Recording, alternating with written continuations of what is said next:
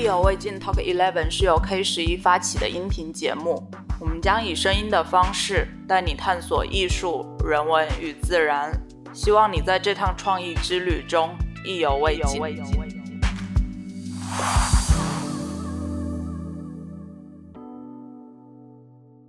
Hello，欢迎收听意犹未尽 Talk Eleven，我是黄 Kony。一开始先宣布两件事情。呃，首先是 K 十一的最新大展《轻盈与存在》在八月二十六号已经正式开幕。这是日本艺术家盐田千春和韩国艺术家徐道获的一个双人展。所以作为展览的延展，K 十一马上要和 JASPO 联合举办一个在声音中连接的沙龙活动。会邀请到忽左忽右、不合时宜、艺术叨叨、天方乐坛四档节目，在九月的四个周末，于 K 十一的 B 三美术馆中呈现四场线下沙龙。对，就希望到时候能在 K 十一见到大家。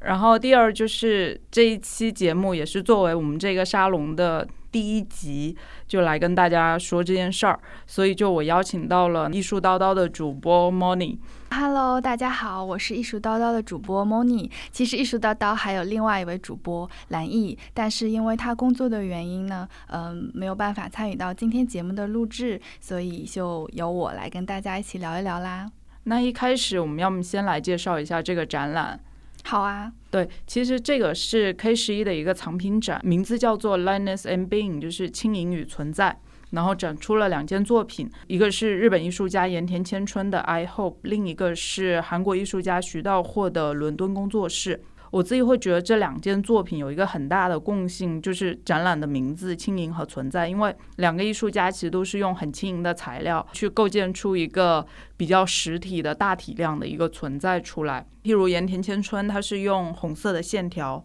然后徐道霍是用一个纤维材料，对，大概就是这样。然后用模拟先来介绍一下盐田千春是怎么样的一个艺术家，因为我担心有的听众可能还不知道他是是什么段位的人。好啊，那我就先来介绍一下盐田千春好了。他是一九七二年出生于日本大阪的艺术家，但是后期呢，主要是工作和生活在柏林。其实早年间他是学油画的，然后后面呢，因为想要找一些技法的突破，也搬到了德国柏林。后面他也师从马莲娜·阿布拉莫维奇，也就是我们非常熟知的行为艺术之母。其实他有一段时间也是做了行为艺术，包括呃一些影像啊艺术啊。后来做了装置，也形成了自己非常有鲜明个人特点的，就是用线来进行装置创作。嗯，其实它的。线并不只有红线，嗯，很有意思的地方还有黑线和白线，对的，因为不一样的线呢，其实代表状态也不一样。比如说红线就会给人一种忧愁啊、不安啊、焦躁啊这样的一种情感，当他使用黑色线的时候呢，就可能会表达一种恐惧啊、不安啊。然后白色的线呢，就是代表永恒的灵魂啊、生命的永生啊这样。然后这一次在 K 十一展出的这一件很大型的装置艺术作品是红颜色的，大家可以给大家简单描述一下吗？这就这个作品其实是他二零一五年在威尼斯艺术双年展上一个作品，叫《The Key in the Hand》。迭代作品有点像它的第二版，然后它就是用红线串起了，应该是有几千封、接近万封的一个，就全是来自全世界的信，把它们串起来，在红线的下面其实是几艘那个金属框架的一个黑色框架的一个船。对。然后其实对盐田千春来说，我觉得船可能是一个符号啦，就象征着一个怎么说呢，就前进的未知的旅程。然后这些线就把呃来自全世界不同的人的希望给连接。起来，所以我们这个展览期间，整个 K 十一的一个主题就是连接世界。嗯，对。对，而且这种连接，我觉得也跟他自己个人经历啊，与他往年的记忆也是一种连接。艺术家本人，对，因为其实他比较有代表性的作品，很多是用细线就缠绕的非常密密麻麻的一团，然后你进去之后，你会有一种很震撼、很冲击的这种感觉。嗯，因为他为什么会用线织成像网一样的这种装置呢？是因为他本人也说，就人的情感。本身就是一种很复杂的东西，哦所以你情感就是说不清道不明的，他就用线啊这种交织在一起来表达这样的一种感觉。嗯嗯，尤其是这个艺术家对记忆的这种使用啊和致敬，其实已经到达了有点极致的那种地步。比如说，他很小的时候，他就目睹过一场邻居家的火灾。然后那个火灾就把一架钢琴烧毁了，然后他至今印象特别深刻，所以他就试图重新还原这架被烧毁的钢琴，但是当然是一种比较安全可见的这种形式，嗯，所以他就在房间里拉满了那种密密麻麻的棉线，从天花板啊到地板啊，就所有的东西都包括在内，尤其是那架烧过的钢琴。这个作品好像是用黑色的线，黑色的线，哦对，因为它烧毁了，就有一种嗯毁灭呀、嗯恐惧啊这种感觉在里面。对的，对的，对的。对，对，我我觉得就说到红线，我看了一些岩田千春之前行为艺术时期的作品，其实红色也是一个蛮呃怎么说呢，就他比较爱用的一个颜色。就比如说，他有一个应该是叫 Become Art，、嗯就是把他本人融到画里面，就用红色的油漆铺在自己身上。嗯，成为艺术。对对对，那个嗯作品也还蛮有意思的。其实那个就是他当年呃在试图尝试行为艺术初期嗯，的一些作品，因为后期他也使用了一些泥土，他又把自己放到浴缸里面，然后用泥土去洗。对对对，我记得嗯那个他好像是说，也是其实跟现在的作品也是有一个延续关系，因为在那个泥土的那个，他说其实要感受自己的呼吸，嗯，对，又想到这个展览的名字的其中一部分就是存在。嗯嗯，所以他其实还蛮想用一些艺术来表达这种存在的。然后嗯我对他第一个作品印象很深的，其实是九九年早期的作品了，嗯，叫做《与 DNA 对话》。然后在那个作品里面呢，他就是用红线绑住了有四百五十只鞋子，然后这个鞋子其实也是他从世界各地搜集来的，然后每一个鞋子都绑上一根线，然后但是是放射状的嘛，最后会嗯归聚到一个点，然后那个点背后又是黑色的背景，所以其实它又有一种感觉是，嗯，用红色的这个线串到了一个很未知的一个地方，嗯然后后面它其实也是有个二点零版，就升级版，就把每一个鞋子的故事也写上去。所以其实它最主要的还是想要挖这些嗯鞋子背后啊，包括它使用的这些装置作品背后的故事到底是什么？是，包括后面还有那个病床，其嗯实这个作品也是，嗯，因为他说病床就是人生和死的地方，嗯，大部分都是在病床，在床上，所以他有一个很大的作品，我印象很深刻，就是在一七年的时候，我不知道你有看过吗？在 PSA，嗯嗯嗯，展出了一个他的这个装置作品，当时是有一百二十张白色的单人床，嗯然后他就架起来。他的作品，我觉得就你过目不忘。就你没有办法说，呃，你看完这个艺术家之后，哦，我不记得他做的是什么了。他是那种很容易给人留下深刻印象的艺术家。对，是的。然后刚刚说到就是用日常用品嘛，我觉得也可以顺带到我们这个展览的第二个艺术家，就是哦韩国的艺术家徐道霍。他比盐田千春应该要早个八年、十年的样子。年，对，对他是六二年的。然后他其实呢，我觉得跟岩田千春的共性是，他们确实在青年的时候都在自己的家乡，但是基本上读了本科之后都去旅居他乡了。对对对在你看，有的在德国工作，像徐道霍的话，大部分时间在纽约，然后目前也有在伦敦工作。嗯，他的作品就更侧重探讨空间和家庭的概念，所以你会看到他很多作品其实都会呈现家这样的一个概念。嗯，我们说一下那个徐道霍用的那个材料，它用的是一个，就是有点像，其实远看可能会觉得它是亚克力板，但对我看图片会有这种错觉，对，但其实不是的，它是用那种纤维材质，叫聚酯纤维。因为我去看展览的时候，有特意看了一下展签，我想知道它用的什么材质，然后就说叫聚酯纤维。回家又查了一下，他说应该在中国人的话，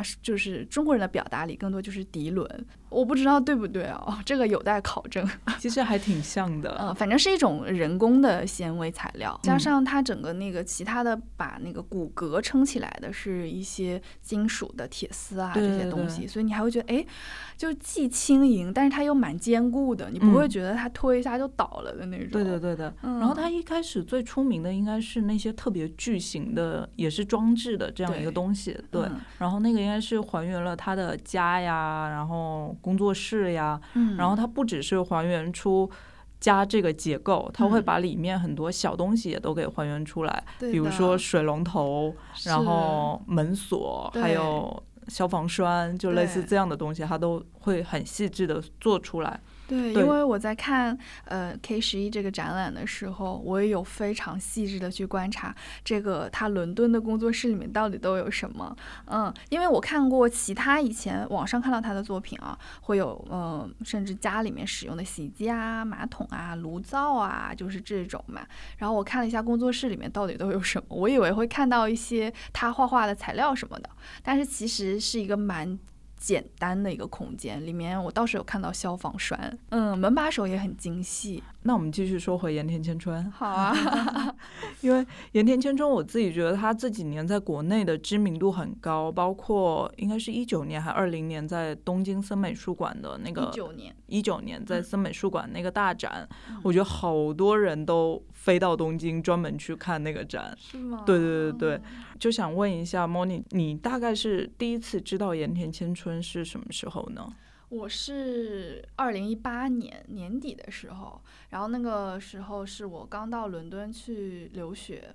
然后当天也就是要下课了，然后我朋友就说。要不我们一起去看这个展吧？其实我那时候完全不知道盐田千春是谁，然后他的展览又并不是在这种美术馆啊或者很大型的就是这种艺术机构里面呈现，是一个画廊，叫呃 Blaine Sutton 这个画廊。然后我想说好呀，可以去看一下呀。结果我就是完全被震慑到，因为首先我没想到这个画廊能呈现出大概七八九个作品吧，就挺多的。嗯然后我看到那个作品之后，我就觉得我头皮发麻。其实我也不是说因为看到这些细线啊，就是引起就是视觉上不是，并不是这样的，是我觉得它反映的主题是真的震慑灵魂的。因为我当时看到的很多是它用那种密密麻麻的细线，就其实跟我们这一次看到展览中呈现的这个有点嗯。不太一样，嗯啊，粗细程度不太一样。然后那个线，我就觉得哇塞，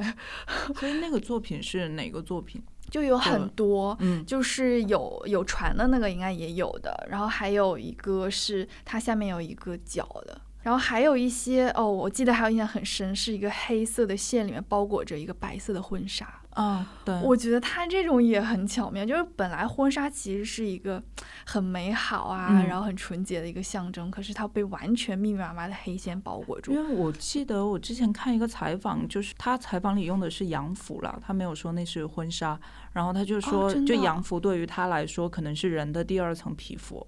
所以哦。他的一些作品里也经常用到洋服是第二层皮肤，然后建筑是第三层皮肤，所以我们也可以看到他有窗户当成一个他的一个创作的素材。嗯，对我当时就是看到这个，觉得嗯还蛮妙的。哎，那这我又想到许道霍，哎，嗯就是其实他的很多呃元素里面也有窗啊，然后包括门啊，然后还有呃楼梯，因为在他看来，不管是门还是楼梯，它也是连接空间的一个载体。就比如说你通过楼梯，你就转场了，对吧？从这个空间接到那个空间，你通过打开一扇门，你也从一个家的空间进行，就是进入到了室外的空从卧室间。到客厅，或对者客厅对对直接出去。就是这种，所以他其实他的作品里面也会有这种元素的呈现，也是一种连接嘛，吧？对对对就不同空间的连接，然后家与世界的连接。嗯嗯，因为我之前是没有在现场看过徐道霍的作品的，所以嗯这次还蛮感谢 K 十一，就能有能让大家有一个机会，嗯，看一下他亲眼看到他的作品。因为那个，我觉得我们是播客类的节目嘛，嗯音频的，可能大家还是没有办法太能。嗯，描绘出或想象出他的作品什么样子，就在这里面也可以推荐大家去关注一个艺术史的 UP 主，叫嗯。做弹玻璃球大姐。比如说你现在去 B 站搜索盐田千春，跳出来的第一个视频 就是弹玻璃球大姐的视频，然后她也讲述了蛮多呃盐田千春和许道霍这两位艺术家的呃故事也好啊，他们的作品也好啊，就蛮视觉化的。我觉得有感兴趣的听众可以找来看一看。嗯，好呀，好呀。那你第一次看到岩田千春的作品是什么时候？其实我二零一六年就是 Gucci 东京银座店有做过一个艺术项目，叫做 Gucci Four Rooms，然后他是找了四位艺术家来设计四个空间。其中就有一个是盐田千春，然后他设计那个空间应该是植物房间，嗯，然后就是用了很招牌的盐田千春的那些纱线，用到的总共的纱线的长度有二十八公里，然后会搭配那个 GUCCI 二零一六年的一个秋冬服装的一些 pattern 去做，但当时。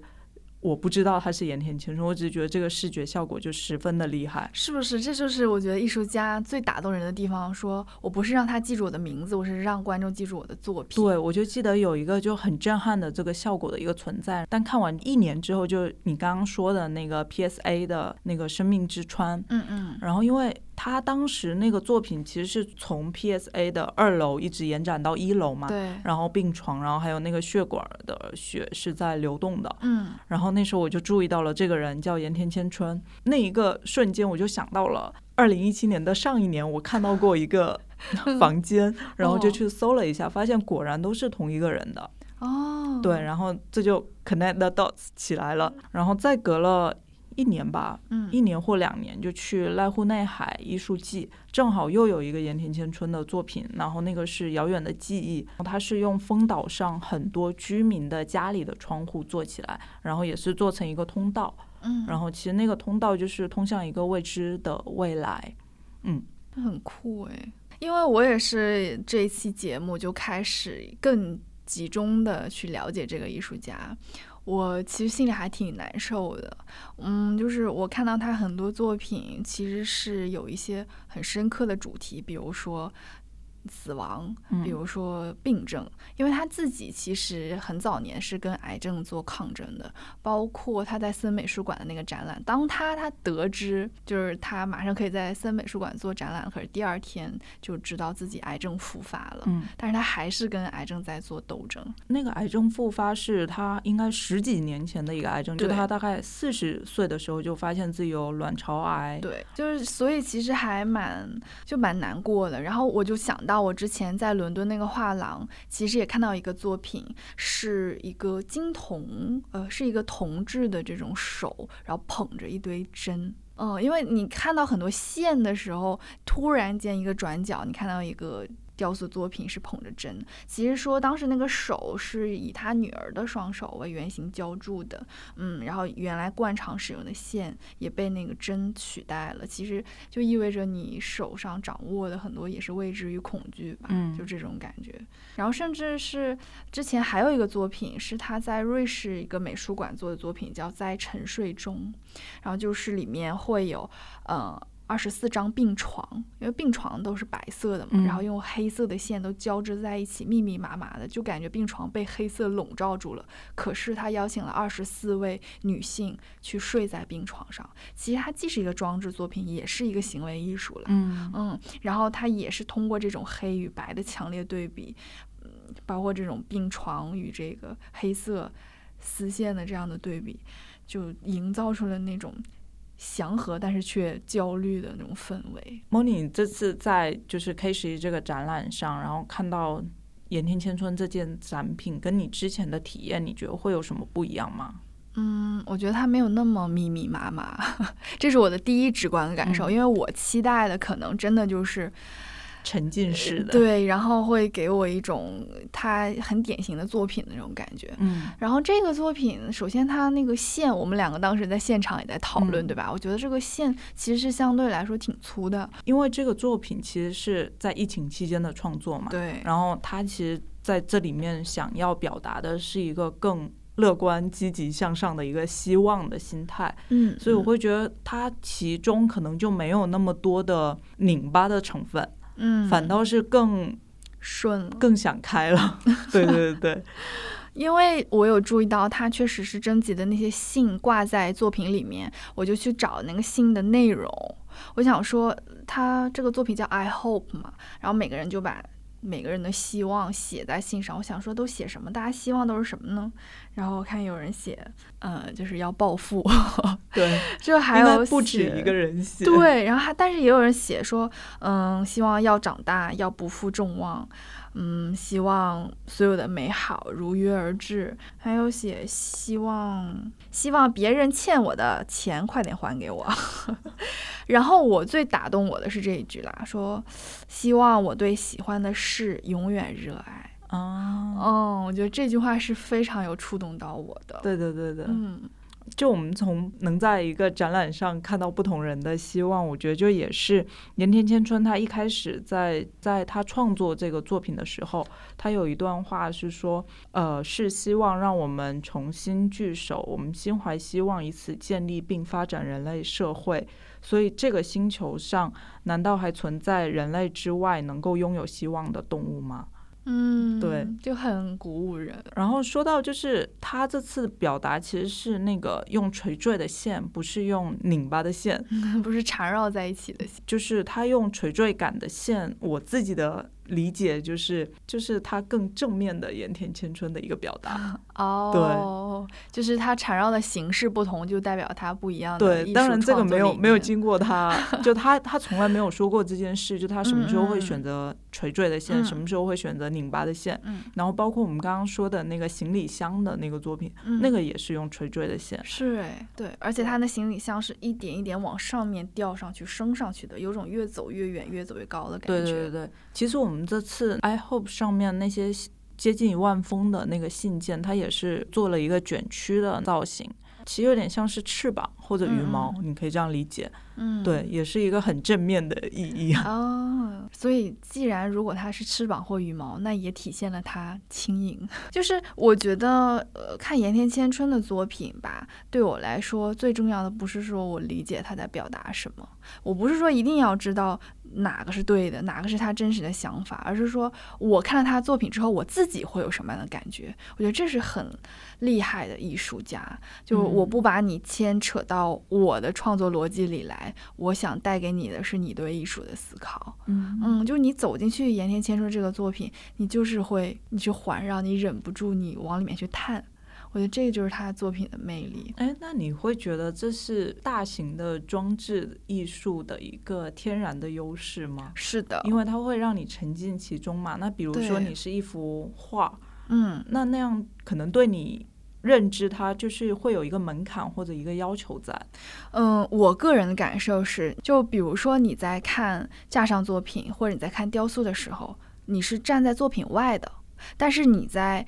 经历这种沉浸式装置艺术的时候，你就是作品的本身，其中内嵌进去了。就你跟作品是有互动的。盐田千春跟徐道货有一个很大的共同特点，就是他们曾经也都是画画的。包括徐道货的父亲好像是韩国一个很厉害的国画画家，世玉。但他们就是在某一个阶段都从二维转向了三维，可能这个点我们也可以来说一下。嗯，我觉得很多艺术家其实都是在找自己的特点、特色嘛。就是你抓住了这个个人特点，你就永远抓住了自己的一个品牌一样的。嗯，就好像说，哦，一提到画马，大家就想到徐悲鸿啊；一提到画虾，大家就想到齐白石，对吧？一一提到那个蓝色，就克莱因蓝。对，其实这都是艺术家品牌。所以每个艺术家他都在挣扎着去找这样一个点。那就像是，就你之前我们私下聊的时候，你有提过，呃，蔡国强蔡老师。其实蔡老师也是这样的。早年他也是绘画，包括他其实，在上戏念书的时候，他是学舞美的。嗯，对。然后他后来为什么把天空作为自己的画布了呢？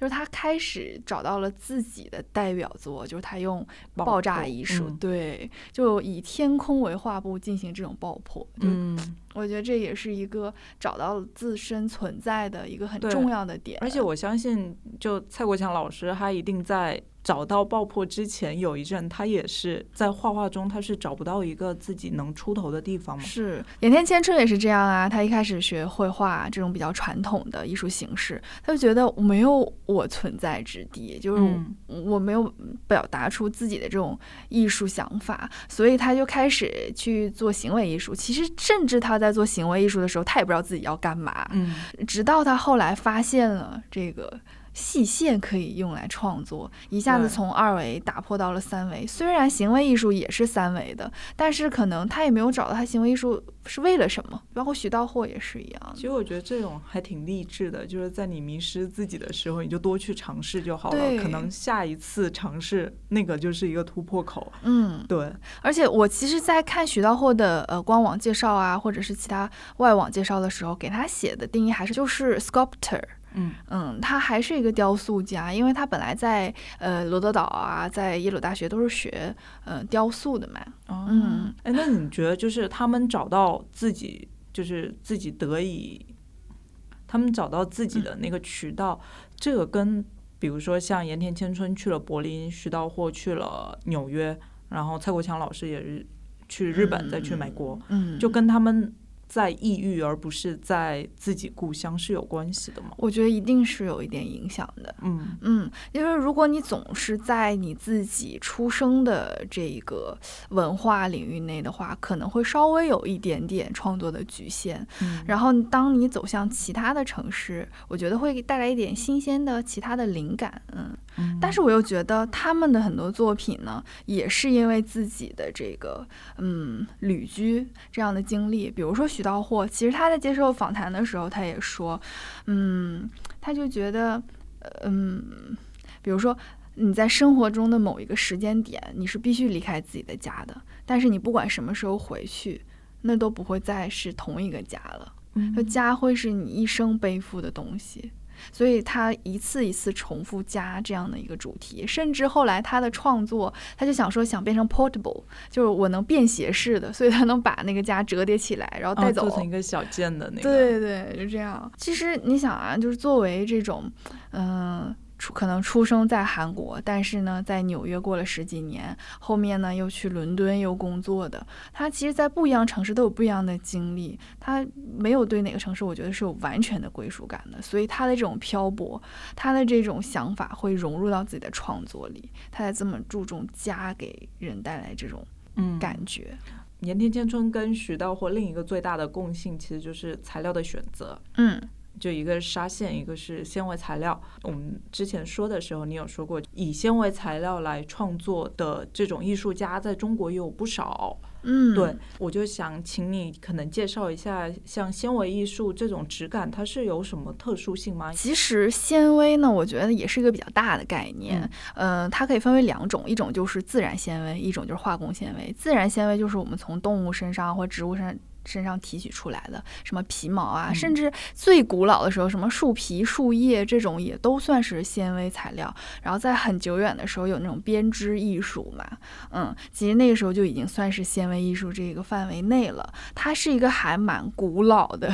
一个哦有历史的一个艺术形式，只是说到现在又根据时代科技的进步，我们就演变出了叫现代纤维艺术。嗯，其实我觉得它那个质感就很神奇，就是它不是说哦，我比如说我自己个人感觉啊，如果你是这种丙烯颜料啊，其实你涂在画布上，它会有一种厚重或者有一种质感，但是纤维材料其实就像你说的，还是会给人一种这种很轻盈的感觉，会想上手去摸一摸。对就有这种感觉的是的，其实包括我看徐道厚的作品，我也好想去摸一下。对，因为他的就是悬浮感是很强的。嗯，嗯然后就说到，其实中国有一些纤维艺术家，比如说梁少基老师，嗯，他就是很著名的养蚕人，嗯嗯，他其实是在八十年代末开始就进行了养蚕艺术实验。那你想说，他用蚕丝来进行这种艺术包裹，也是成为了他艺术创作的特色。嗯大家会说，呃，梁少基老师他的艺术其实是过程艺术。他认为，就是这种过程当中就包含着运动啊、鲜活的这种生命力。他有一个很著名的作品叫做《时间与永恒》，它就有一个丝锥为主体的，也是一个装置的作品，然后上面就缠绕着很多的这个蚕丝的线。其实这个作品他创作了前前后后加起来有二十多年。他跟这个材料一起一直在相处，一直在共生，然后嗯其实是一个很，我觉得是很有机的、可持续的这样的一种连接和发展。嗯嗯，然后这我能想到的这个纤维艺术的材料之一，就像是我们刚才说的有细线啊，然后有化纤材料啊，然后包括蚕丝啊，其实还有嗯、呃棉麻啊，这些也都算是的。嗯嗯嗯，是、嗯因为我们会注意到，除了这次展览的盐田千春和许道霍，中国也有很多非常优秀的纤维艺术家。嗯，我觉得就为什么我们喜欢看展，其实不只是展览上的那个东西，可能是你看完展，你有一个那个后劲儿去对，就去查更多东西的一个冲动。嗯嗯就是呃激起了你学习的热情。Moni，就你也有看那个，你是在开幕那天过来的嘛？那天其实 K 十也邀请了呃舞蹈艺术家小柯来嗯进行了一个表演。然后我记得你看完那个表演，你有跟我说你十分喜欢。非常喜欢，嗯嗯，因为我之前有看过小柯的表演，我大致知道他表演的这种特点是什么，而且他这个作品非常致敬盐田千春，对，哎因为要么你先快速介绍一下，好啊这这个舞蹈是讲什么的？其实这应该是他的一个新的作品，然后首次呈现在 K 十一的舞台上了。嗯，然后他通过呃几个人，他讲述自己的记忆与，比如说我举个例子啊，他就会台词里面会说，二零零八年我在干嘛？嗯，然后一九六六年我在干嘛？嗯，然后其他人就说二零一五年我在干嘛？就是通过讲述一个时间线，把记忆带回到那一年。嗯然后，因为盐田千春这个作品又叫做 I Hope，所以他顺便又会引申出来讲说，我希望怎么怎么样。对，嗯，就是现场它是有很多这个舞蹈方面的设计的，我觉得是非常致敬盐田千春的。那最后我们要么就各自说一下，在疫情结束遥遥无期的现在，我们各自的 I hope 是什么呢？我其实看完那个展览之后还蛮震撼的，我又会思考这个问题。首先，我也说，我第一个希望的就是我能坚持我自己在做的热爱的事情，坚持自己的热爱是我的希望。嗯嗯，那第二个，我希望大家在看这次展览的时候，不要只拍照，不要只是作为一个打卡。我希望大家能够关注艺术创作的背后，然后也多关注一下这个艺术家的故事，就也能够让自己再更了解一点，多一点。嗯，好呀，那也欢迎大家就能在这一期的那个评论区里就留言说你们的 I hope 是什么。轻盈与存在这个展览其实已经开始了，就在 K 十一 B 三的美术馆，然后一直到十月十七号，希望大家有时间可以过来看。然后九月份四场沙龙的具体方式，我们也会在那个评论区以及 K 十一的公众号里就进行更多公布。如果感兴趣，大家也可以去看。那今天就到这里了，谢谢。嗯，谢谢。